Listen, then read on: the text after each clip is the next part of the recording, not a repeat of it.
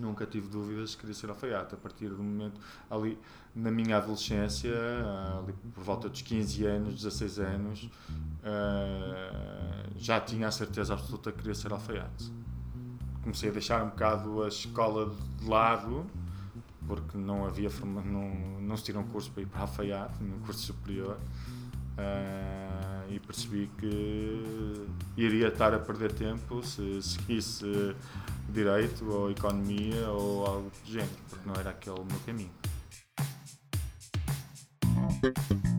Este é o Aires Gonçalo, alfaiate portuense, neto de outro famoso alfaiate da cidade. Eu e o João Miguel fomos conhecê-lo em finais de maio, visitando o seu ateliê no centro da cidade do Porto. Foi curioso porque uh, eu só agora dei conta que os nossos primeiros dois entrevistados, uh, além da ligação ao têxtil, têm em comum o facto de terem começado a sua vida profissional uh, fora de Portugal. Já reparaste? Sim, é engraçado. o Pedro que foi para a Espanha jogar a basquete, inicia lá o projeto da Playground Stars Uh, na altura não com esse novo. Um, o Aires, uh, como vão perceber um, ao longo da entrevista, uh, vai para a Espanha, depois Inglaterra, depois Nova York, tem uma, uma, breve passagem pela Ásia, um, mas ambos regressam a Portugal para dar início a este grande sucesso que, que, que têm os dois. Não, é, é, por acaso é, é fixe porque eh, não foi de toda a nossa intenção desde o início, tipo, irmos buscar uh, uh, projetos que, que, que, regressassem a Portugal, mas por coincidências do destino há esta. Há esta é, é um facto, não é? Eles uh, ambos lançaram a sua, a sua carreira internacionalmente e, e regressam e implementam um, um, um projeto que, que acaba por ser bem sucedido. Sim, o, o Aires teve 5 anos principalmente em formação, uh, como ele vai contar, um, ehm, e, e, estas experiências de poder andar um bocado pelo mundo, mas a determinada altura sente mesmo que, que, que tem que voltar para, para Portugal. É, é, o que eu acho engraçado é que todo, todo, o percurso do Aires, desde, desde, desde a sua formação, a sua opção de vida, até, até o regresso a Portugal, tudo acaba por ser pautado pela figura do avô.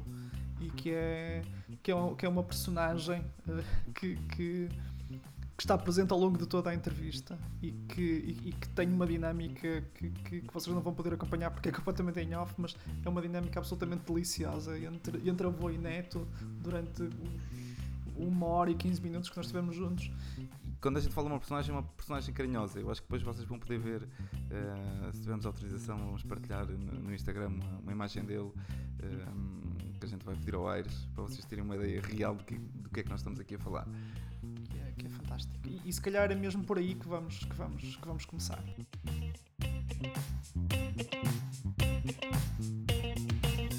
Vamos dar início ao segundo episódio da Fórmula. Espero que se divirtam tanto a escutar como nós nos divertimos a fazer este episódio.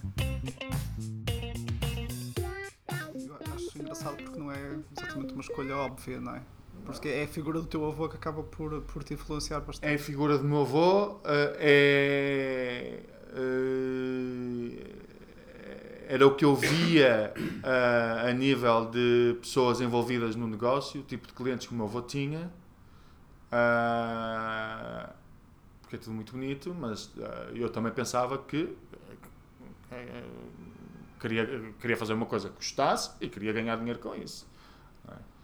E sabia que ia trabalhar para um nicho, porque a alfeitaria já está em vias de extinção há muito tempo, já naquela altura, bem, eu já tive dificuldade em arranjar um curso, estamos a falar, eu tirei o curso, deixa eu só confirmar, está aqui o diploma, isto foi em, em 2005 terminou em 2005. Ah, em 2019 e já naquela altura havia muita dificuldade para ensinar.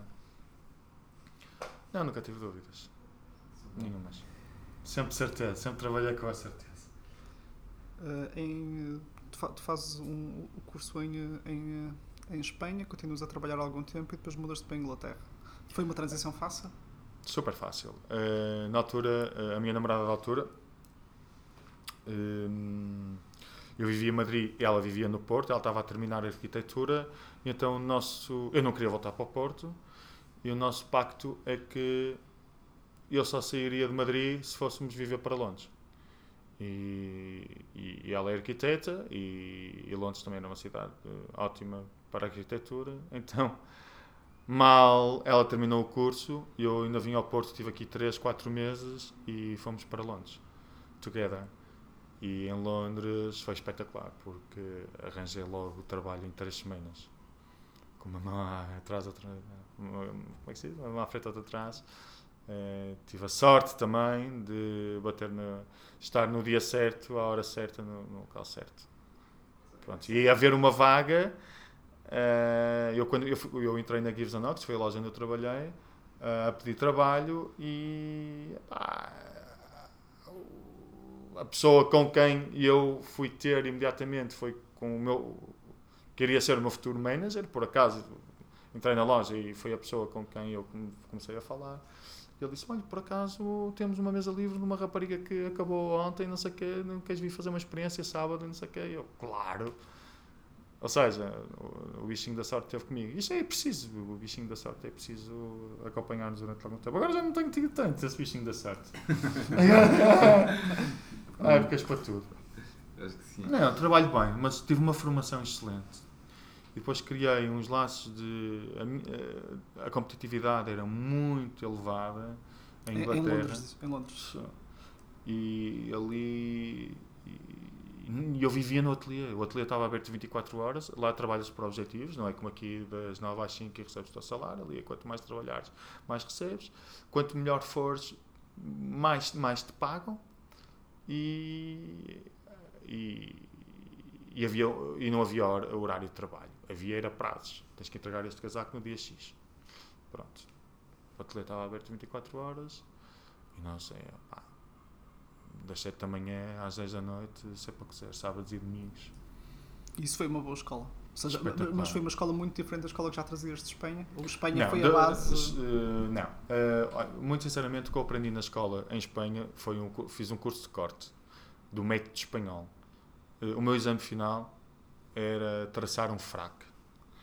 E eu não fiz o fraque espanhol, fiz o fraque italiano porque o método de corte do meu avô é italiano e eu aprendi a cortar com o meu avô. Pá, é muito mais bonito. É muito mais eh, estético. E pronto, e eu, fi- eu, eu desenhei ah, o, o fraco italiano e pronto, aprovaram. né? Só que o, o, que eu aprendi de Espanha foi.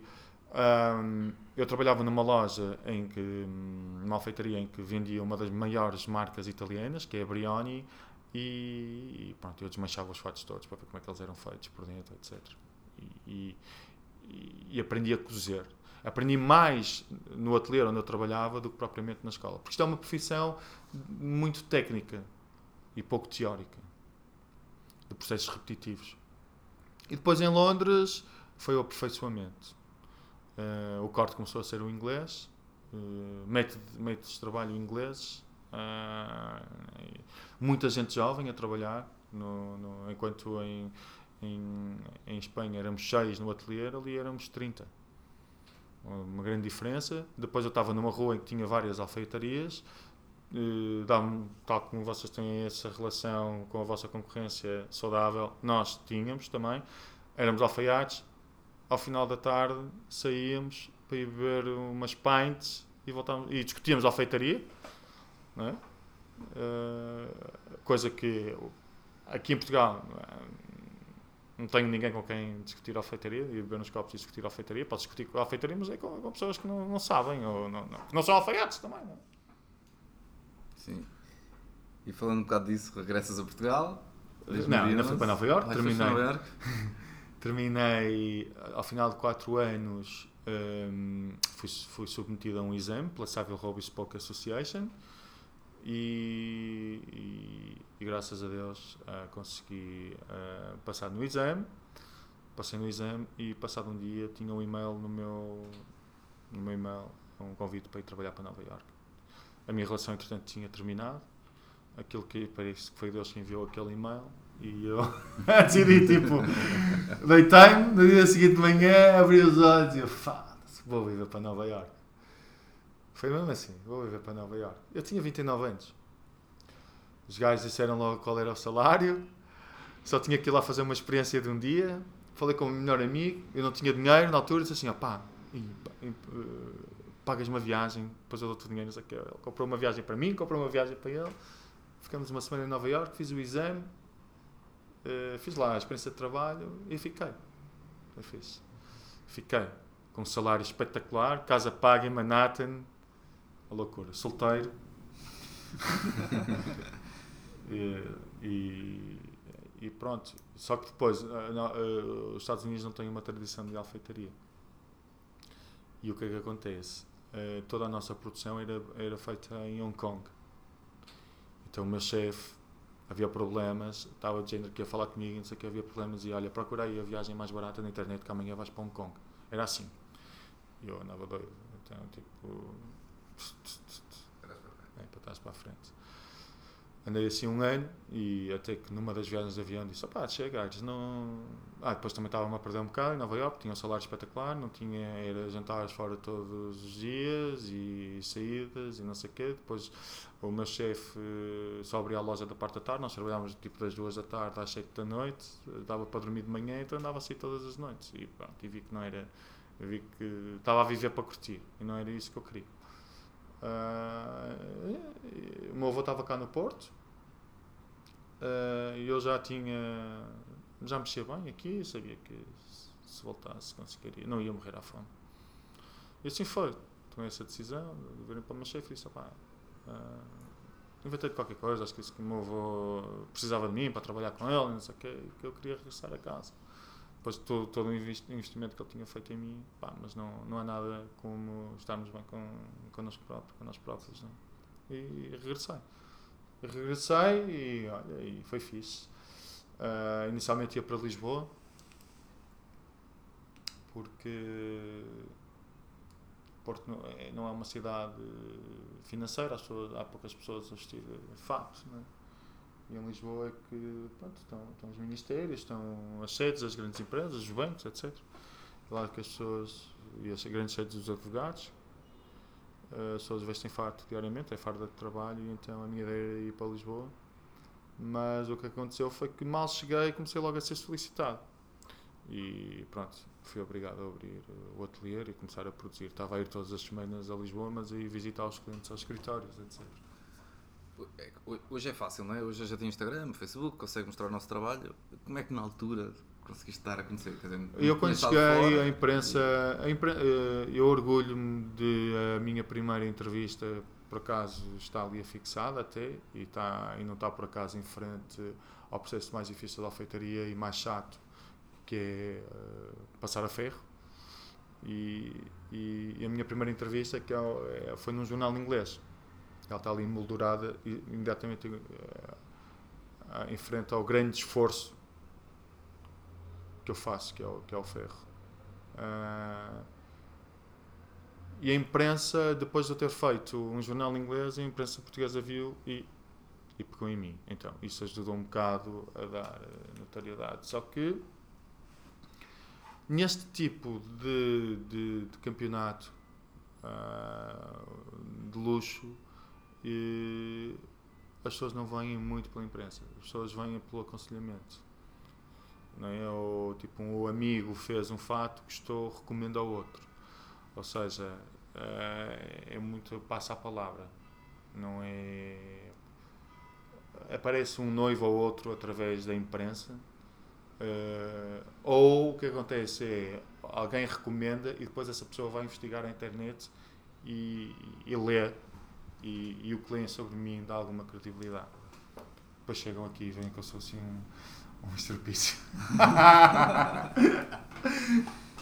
Não, mas então o processo de te estás a conhecer, ou seja, foi isso, mas também ajudou o facto de tu conheces alguma havia alguma clientela do teu avô relacionada com o teu avô que, uh, foi meu avô tem 90 anos a clientela dele uh, morreu okay? uh, os clientes dele morreram e, um, sobraram muito poucos um, alguns passaram para meus clientes. Outros, ah, são pessoas com 80 anos, já não vestem fato, estão reformados. É. Eu sou, só venho quando necessitam do produto. Uh, só que o meu avô tinha uma clientela de luxo, o meu avô, meu Deus, uh, ministros, presidentes de bancos, eh, trabalhava a classe alta e foi isso que eu vi quando era e muitos industriais de Guimarães. Hoje em dia vamos a Guimarães às fábricas, os industriais estão vestidos de calças de gangue e tênis, só que antigamente andavam de fato. E meu avô trabalhava, aquela, eh, trabalhava para aquela gente toda. E, foi, e isso eu vi, e eu vi também que a nível económico era muito uh, produtivo, era, era, era, era benéfico. E foi isso também me levou a, a dedicar à alfaiataria. Ahm, mas não fiquei assim com grandes clientes do meu avô. Não fiquei assim com grandes clientes do meu avô. Não existem. Sim. Eu estava eu estava a perguntar. Geração. Ah, que- Exatamente numa questão geracional. tipo, É passar- fácil, é fácil. Ainda ontem eu outra entrevista e, e, e fizeram essa mesma pergunta. O que é que acontece? Eh, a geração dos filhos dos clientes do meu avô. Este senhor- Ah, não está vivo. Dois passos. Um Uma de frente, outro atrás. E, Bom dia. Bom dia. a geração. Está tudo bem? Foi pôr o pacemaker no outro dia.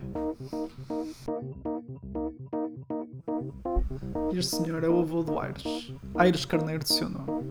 Bem disposto, afável, mas senhor das suas vontades, acompanhou a nossa entrevista desde a janela com vista para a Praça Filipa de Vilhena, sem nunca deixar de intervir quando sentiu vontade. Foi, ou melhor dito, é, um alfaiate distinto.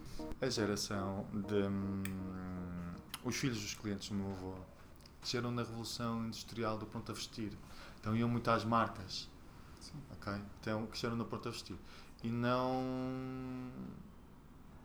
Não ligaram muito à alfeitaria. Só que o que é que acontece agora? O que é que eu estou a ganhar? Estou a ganhar os netos dos clientes do meu avô. Isso é muito engraçado. Os netos. Porque que apreciavam o avô e da forma como vestiam é inacreditável. Já tenho aqui quatro ou cinco pá, tipos de 30 e poucos anos, ok? Que estão à frente, à frente das fábricas ou, ou- ou depende do negócio com os negócios, avós é? da família, em que querem vir à tradição, ao que o avô fazia. É engraçado isso, não é? Muito fixe. É muito fixe. E é isso que está a aparecer agora. Prontos. E, e os preços. eh, isto é caro, não é barato, não é? Viram agora. Eu queria que eu pagasse 200 euros por metro. De 3 metros e meio. Eh, 200, 400, 600. Iriam ser eh, 700 euros de, de tecido. Pá, De matéria-prima. Matéria-prima. Não, só do tecido. Vamos falar dos fogos. 700 euros. Quanto é que eu vou vender um fato para ter profit? Não é? As coisas são caras. O que é bom é caro, não é? Qual foi a tua dificuldade mais inesperada neste quando chegaste a Portugal? Aí pá, que, ainda, que, que- continua a ser, desde que cheguei a Portugal, e continua a ser neste momento, e que é o meu, era, era- tinha sido o meu objetivo para o primeiro semestre deste ano, que não consegui concretizar, ele ainda não terminou, mas eh, não consegui concretizar, não por minha culpa, mas também não é por culpa de ninguém, já vou explicar porquê. Eh, o meu grande objetivo é formar uma escola de alfeitaria, ok? Ahm, a profissão está mesmo em vias de extinção. As pessoas que trabalham comigo, que me dão assistência, por acaso não está cá nenhuma, vou entrar da parte da tarde, são pessoas que têm todas mais de 65 anos. ok? O, meu, o melhor profissional que eu tenho tem 80 anos, eh, que é um senhor alfaiate, trabalham três alfaiates comigo. E hum, não há gente nova a trabalhar nisto. E eu não faço as coisas sozinho. Não é impossível. Não, não dá. Preciso de uma boa equipa. E então, eh, para ter uma boa equipa, tenho que a formar. E tenho mesmo que obrigatoriamente abrir a escola para, para, para os treinar. Há imensa gente interessada em aprender, só que ninguém tomou essa atitude. Mesmo eu culpo muito os alfaiates mais antigos por nunca terem dado formação hum, às pessoas. E hoje em dia, o que é que acontece? Muita gente, eu já tive aqui vários, eh, já fiz vários estágios, vários estagiários que vieram para cá aprender, com muito talento, com imenso talento, com imenso talento. Hum, alunos de design de moda que depois vêm fazer aqui o estágio, o estágio curricular. E há, há imensa gente com talento, só que não tem a oportunidade porque não tem onde aprender. E, e, e, e eu estou à espera que fique uma sala livre aqui deste, hum, deste edifício para abrir aqui a escola de alfeitaria, para estar aqui ao pé. Esse é o meu grande objetivo para este ano. Muito bem. Então, não havendo uh, esse crescimento não é? Uh, de pessoas a ser formadas, o mercado concorrencial uh, mantém-se. mantém-se. Assim. Ah, é fácil. O mercado concorrencial mantém-se, mas mantém-se na mentira. Porque posso-lhe garantir que hoje em dia 98% das lojas que dizem que fazem por medida não é, não é, não é alfeitaria. Pode lá dizer alfeitaria, mas uh, ponho o meu pescoço como aquilo não é alfeitaria. É tudo feito em fábricas. É uma coisa que se chama made to measure, que se tira as medidas e manda-se para a fábrica e, e, é, e, é tudo colado e eles dizem que demora 40 horas a fazer, mas demora meia hora a fazer um fato. Há muita mentira em volta disso. Eu não tenho problema nenhum em dizer isso, afirmo, e quem quiser que me venha confrontar, que eu digo na cara. Então o que é que te diferencia? Uh, trabalho manual. Trabalho manual? Trabalho manual. Bespoke. Trabalho manual, feito de raiz. Uh, nós uh, dizemos from the scratch que produzimos um molde para cada cliente. Okay? E essas fábricas já têm os moldes todos standardizados e adaptam a que é produzido desde, desde raiz. E, e, a, e a produção é feita manual, demora mesmo 40, 50, 60 horas uh, a produzir, a cozer à mão.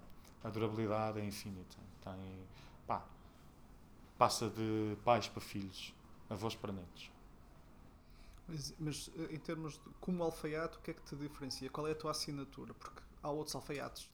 Um, o corte, né, o meu avô, o meu avô, o meu avô é alfaiate desde os 12 anos. Um, só que entretanto, lá para os 20 e tal, foi a Itália fazer um curso de alfeitaria e trouxe um sistema de corte pá, bonito, elegante, que é o sistema de corte dele. E eu adotei.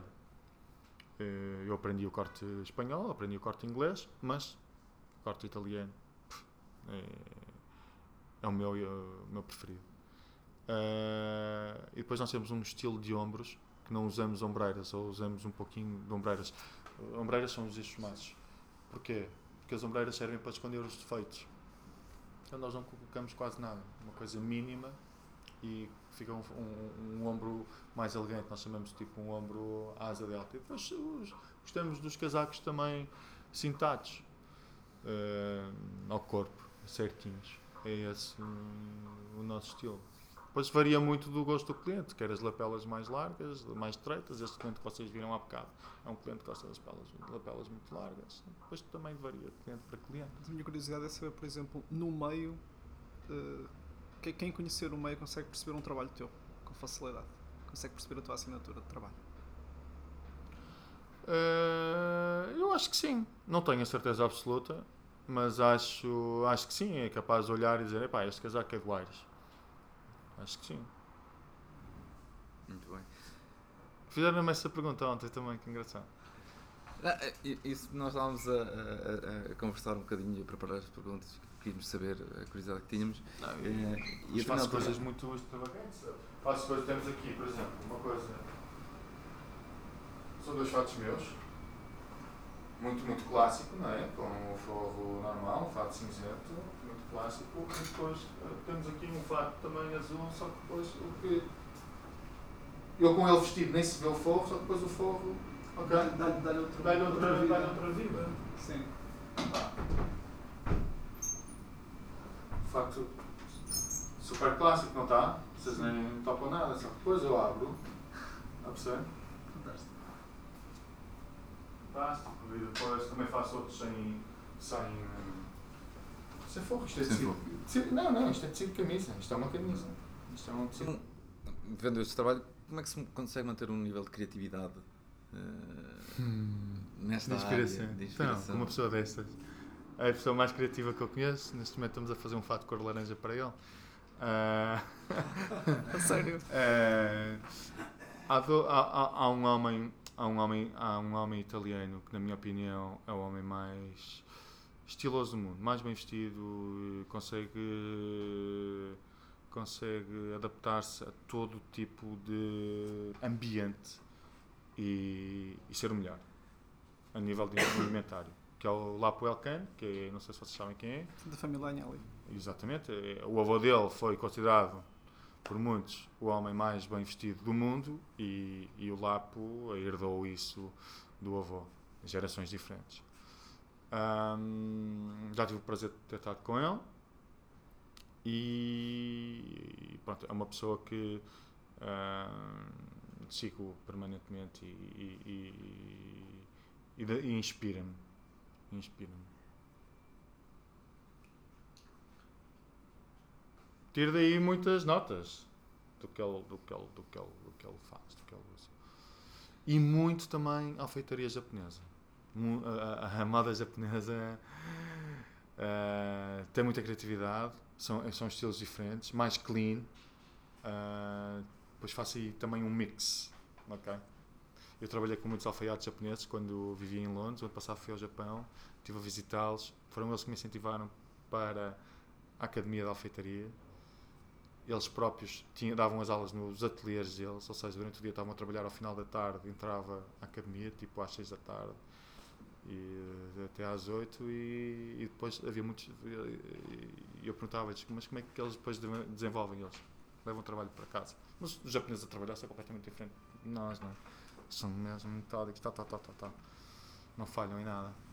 Mas é engraçado, eu te- eu tenho, tenho, tenho a ideia que há muita procura de design de moda em Portugal. Tenho a ideia, não sei se é rigoroso, mas daí não há, não há Ah, há recursos design. suficientes para depois se desenvolver a alfaiataria.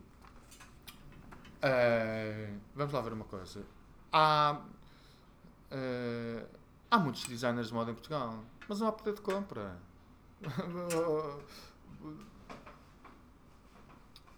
um designer de moda que faz roupa de autor, ok? Vamos, vamos faz um vestido. Um vestido que custa, sei lá, por baixo, 300 euros, 400 euros. Eh, alguém que vai comprar um vestido de 300 euros ou 400 euros já é uma pessoa que tem que ter eh, da classe média. O ordenado mínimo são 600 euros. Eu acredito que metade da população receba 600 euros de, de salário. Ah, mas pronto, mas acredito que 50% da, população recebe menos de 600 euros. Ah, dá 400 euros por um vestido. É muito dinheiro. É muito dinheiro. E, como é, e eu pergunto, como é que esses designers ah, conseguem sobreviver? Porque não- quem, quem, vai comprar um vestido de 400 euros? Uma pessoa chamada, sei lá, Josefina Constantina, ok? Prefere ir comprar uma coisa que diga Carolina Herrera ou. ou, ou ou, Uma ou- marca qualquer que, ou outra marca que- qualquer, que Maximar, que- ou não sei que quem, saltos, dá- não é? Que também lhe dá status social. Que lhe dá status social. E- e- deixa-. Eu eu tenho uma- É difícil para mim. Eu não percebo, porque eu não sou designer de moda. Eu trabalho moda masculina e trabalho mercado alto executivos. Pronto, são homens que são escravos do, do fato. De, que vestem fato de segunda à sexta-feira e depois há os noivos que vão casar e, e pronto, e têm mais disponibilidade económica para dar pelo fato, mas trabalho homens que, pá, que são grandes executivos que nem têm ideia, deixam tudo nas minhas mãos. Pronto, tem que poder económico e chegam ali, pronto, olha, preciso de 5 fatos. E agora, qual é o qual é o budget? Ele diz, olha, é X. Eu pronto, depois tenho que me organizar ali. Tenho um- uma dúvida que é, em várias entrevistas anteriores, eu vi que o preço médio do teu fato, ou pelo menos o ponto de partida do teu fato, andaria na casa dos 2 mil euros. Ainda na casa de 2 mil. 2 mil. Assim, para, para a realidade portuguesa parece-me um, quase um micro nicho, não é? Micro niche, exatamente. Por acaso saiu daqui um cliente eh, português há bocado, mas 90% dos meus clientes são estrangeiros. Ou portugueses a viver no estrangeiro. Ah, ok. Portanto, 90% dos teus clientes já são ou são estrangeiros ou são. Portugueses a viver no, portugueses a estra- viver no no- estrangeiro. no estrangeiro. Isso obriga-te a, a viajar bastante, a estar muito exposto ao mercado exterior. Exatamente. O que é que me obriga? Obriga-me a, visi- a visitar. Muitos deles visitam-me, ok? Ah, os portugueses, principalmente, porque vêm esporadicamente eh, cá. Aliás, aqui um bocado está a entrar aí um rapaz que é português, mas vive na Suíça, vai casar, vamos fazer a prova de fato. Ahm, depois tem clientes de Singapura, tem clientes brasileiros, eh, sei lá, tenho canadianos, aquele cinzento que eu vos mostrei de um cliente canadiano. Já tive um americano. eh, eu tenho outro ateliê em Lisboa. Já tive um americano que viajou de Chicago, ficou cá uma semana para fazer propósito do fato comigo. Chegou, tiramos as medidas em Lisboa, comecei a produzir em Lisboa, fizemos aqui a prova no Porto. Ele foi ao Douro dar uma volta e não sei o quê. Depois levou o fato para, para Chicago.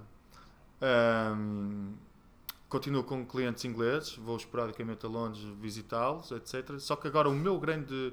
O que eu quero fazer nem é, é, é fazer uns trunk shows. O que é que é os trunk shows? Por exemplo, vou para o Dubai uma semana e fico em determinado hotel e aviso as pessoas que estão naquele hotel e vêm lá tirar as medidas e escolher o, o tecido, etc. E depois vou lá provar e são os trunk. É o que as alfaiatarias, a maior parte das alfaiatarias de luxo fazem. E esse é o meu objetivo, é ter. E foi o objetivo, foi o, o, o objetivo que mais me fez voltar para Portugal, confortável, foi esse. Que a partir daqui eu conseguiria ir para todo lado fazer os tais trunk shows. Então, Não tenho necessitado. Que eu tenho o trabalho, porque eu também estou muito limitado ao número de peças que posso produzir por ano, por causa da produção.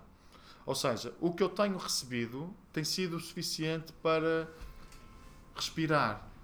Como é que. Como é que eu, eu, eu trabalho por, por minha conta, portanto eu vendo horas eh, e, e as horas, o dia só tem aquelas, não dá para vender Eu mais. vendo né? produto, não vendo horas. Prontos, mas no teu caso é assim, mas há muita aplicação de. Ou seja, há um limite físico daquilo que tu podes produzir. é? Exatamente, há um limite físico daquilo que eu posso produzir.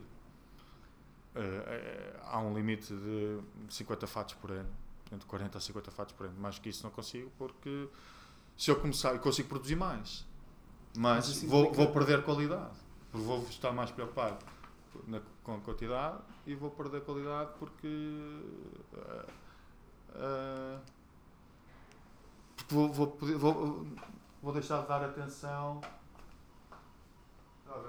vou, vou deixar de dar atenção pormenorizada a um determinado fato, não é? Eu quero é despachar porque já está outro a seguir, etc. E não, e o cliente vem aqui para eu lhe dar atenção. Eu vendi um fato anteontem a um senhor de Ponte Lima e ele veio cá por acaso. Eu disse: Olha, o senhor agora não precisa mais vir cá, eu vou a Ponte Lima. Ao domingo vou lá, vou-lhe provar o fato a casa. Ah, sério? Claro, isso é customer service. Isso é acompanhamento. Não.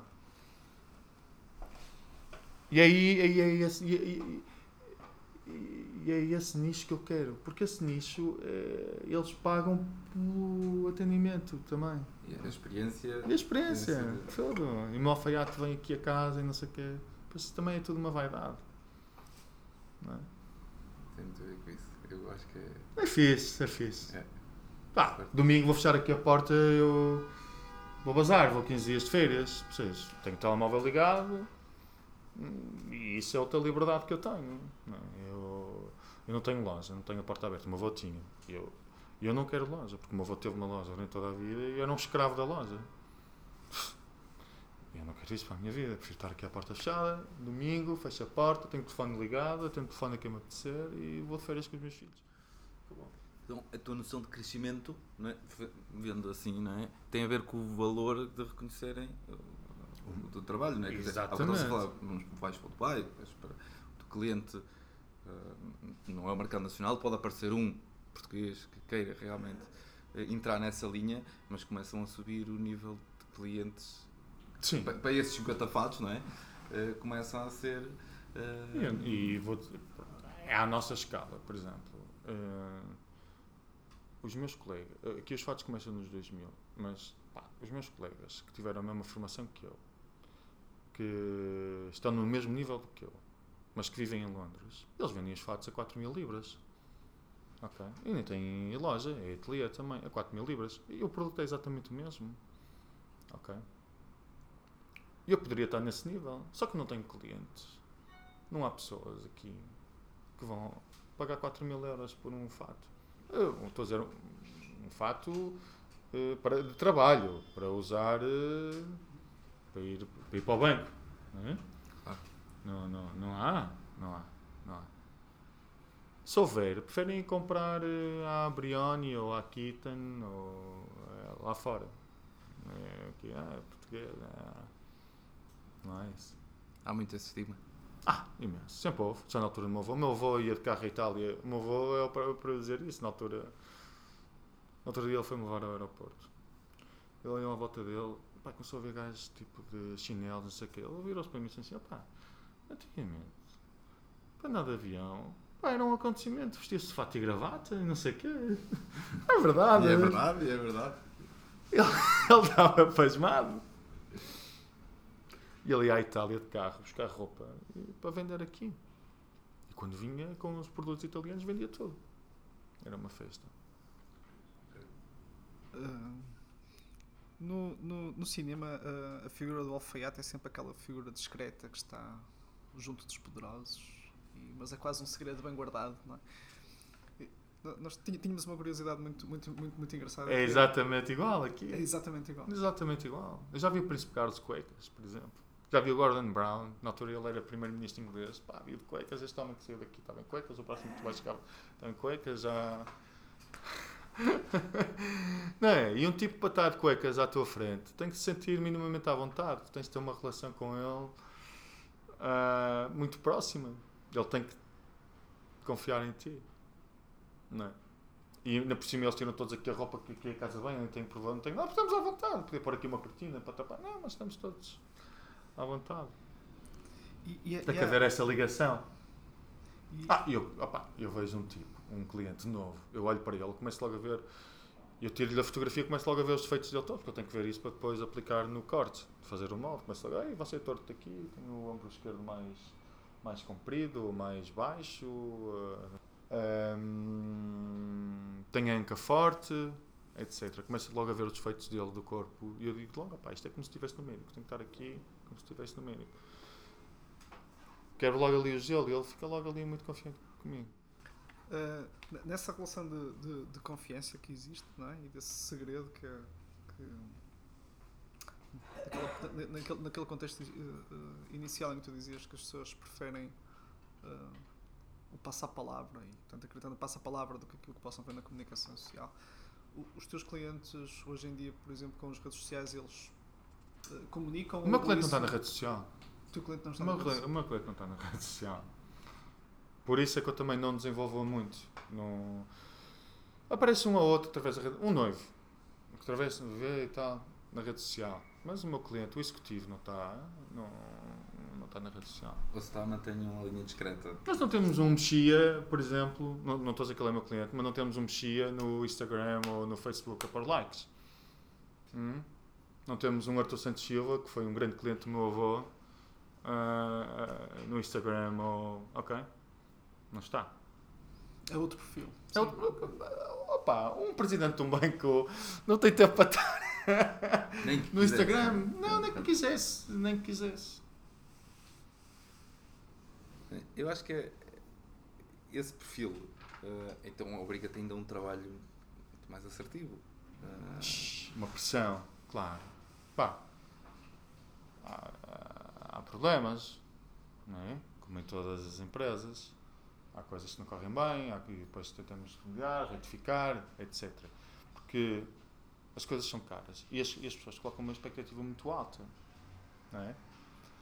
E, hum, e pronto, e, e- e tem que ser o mais assertivo. E eu tento, e isto é uma profissão muito difícil. Eh, E eu tento, e depois toda a gente tem gostos diferentes. Não é? Mas eu tento ao máximo pá, dar uma melhor para que o produto fique do agrado do cliente. Isto é como tudo. Ganhamos novos clientes, mantemos clientes e perdemos clientes. É- não é? estás onde estás, eu gostava de perguntar, é, quer dizer, temos um percurso bonito. Qual foi a vez que as coisas correram mal? Eh, sem, sem mencionar nomes, eh, porque aqui estamos a falar de correram mal, correram mal, correram mal. E como correu mal? Assim, Pá, aquela experiência. Péssima, péssima. A nível de produtos, péssima, péssima, péssima, nunca correu. Porque eu não deixo que isso aconteça. Se eu vi que está mal, no fim, e não sei o quê, vamos fazer outro fato. Novo. Pronto. E o segundo fato, já vi quais foram os erros do primeiro, já aconteceu. Já, eh, já aconteceu em Londres, aconteceu em tanto lado, já aconteceu aqui. Vamos fazer outro fato. Pronto, e, e assim consigo hum, consigo que o cliente confie novamente em mim. Ok? Ah, tentar não perdê-lo. Às vezes até sinto que já, já perdi. Porque, pá, é chato vir às provas. Vem provar uma vez, depois vem provar outra vez, estacionar o carro. Né? E hoje em dia vai ali à loja e já está, e vai com a mulher e diz Armani ou Gucci. E, vai, e pronto, e fica todo contente. Ah, isto requer alguma paciência, né? isto é um ritual. Ahm, mas pá, 85% das vezes corre bem. Corre bem. Depois corre mal também. eh, houve pá, aqui uma catástrofe que já fui enganado, não é? Toda a gente, todas as empresas também já, são enganadas, já foram enganadas, com transferências faltas. Daquele tipo de. Olha, foi um, um, um tipo de, de Singapura. eh, de Hong Kong, desculpa, fez uma transferência falsa do HSBC de Hong Kong. Eu acreditei, não sei o quê, dinheiro nunca mais entrava na conta. Ah, enganado. Acontece. Isso acontece aqui ainda nos negócios. Acontece aqui nos negócios.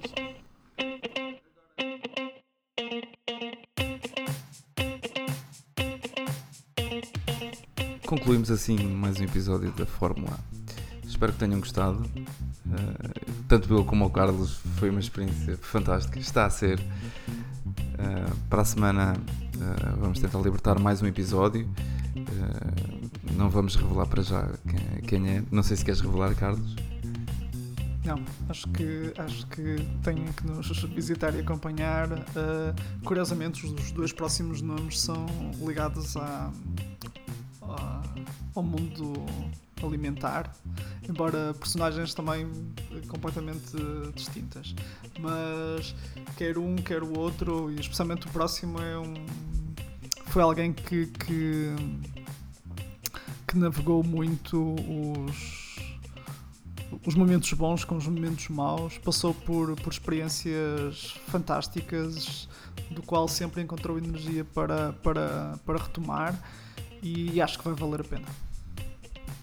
Espero que continuem a acompanhar. Não sei se nesta altura já estará disponível eh, no iTunes, eh, no Spotify. Estamos com alguns problemas, eh, mas acho que até lá vai se resolver. Por isso, pelo menos aqui no SoundCloud, Facebook, Instagram uh, será fácil de saber novidades sobre nós. Tá? Um abraço. Tchau, um abraço.